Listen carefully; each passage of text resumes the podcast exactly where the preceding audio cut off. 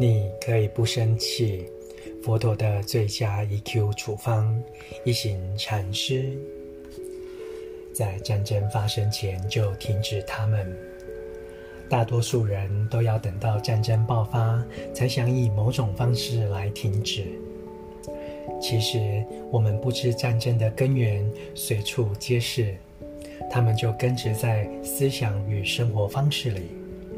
但是，大多数人都无法在战争潜伏时就看见它的存在，一直要等到战争爆发，而人们开始谈论时，才会注意到它。然后，情绪开始被战争的紧张情势所控制，而感到无助，因此决定选择认同的一方，相信他是对的，并开始谴责错误的一方。但是，当我们如此做时，并未做出任何贡献，以停止战争所造成的破坏。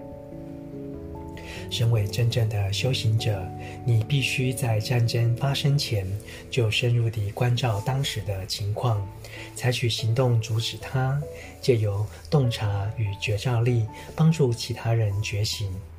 让他们看清楚真实的情况，建立起与你相同的认知，然后就能共同以以有技巧的方式消弭战争。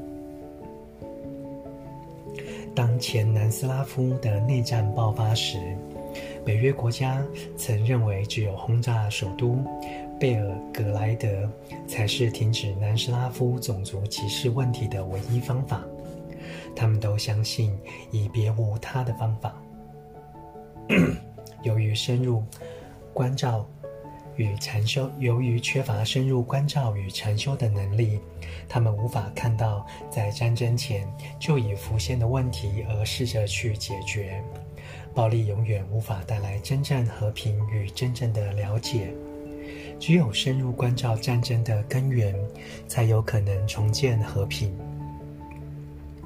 如果你是个好修行人，可能已有比别人更深的洞察，或已知有其他比使用炸弹或暴力更好的方式来解决种族歧视的问题。现在地球上随时都可能爆发很多战争，如果你是个支持世界和平的人，就该警觉到这点，并尽全力结合周围的人，阻止战争的爆发。阻止它制造更极端的暴力。如果你想停止发生在科索沃的暴力介入，就得提出必要的解决方案。如果有很好的想法，就应该告诉立法委员，敦促他们停止调进行调停，如此就可以采取更多正面的行动。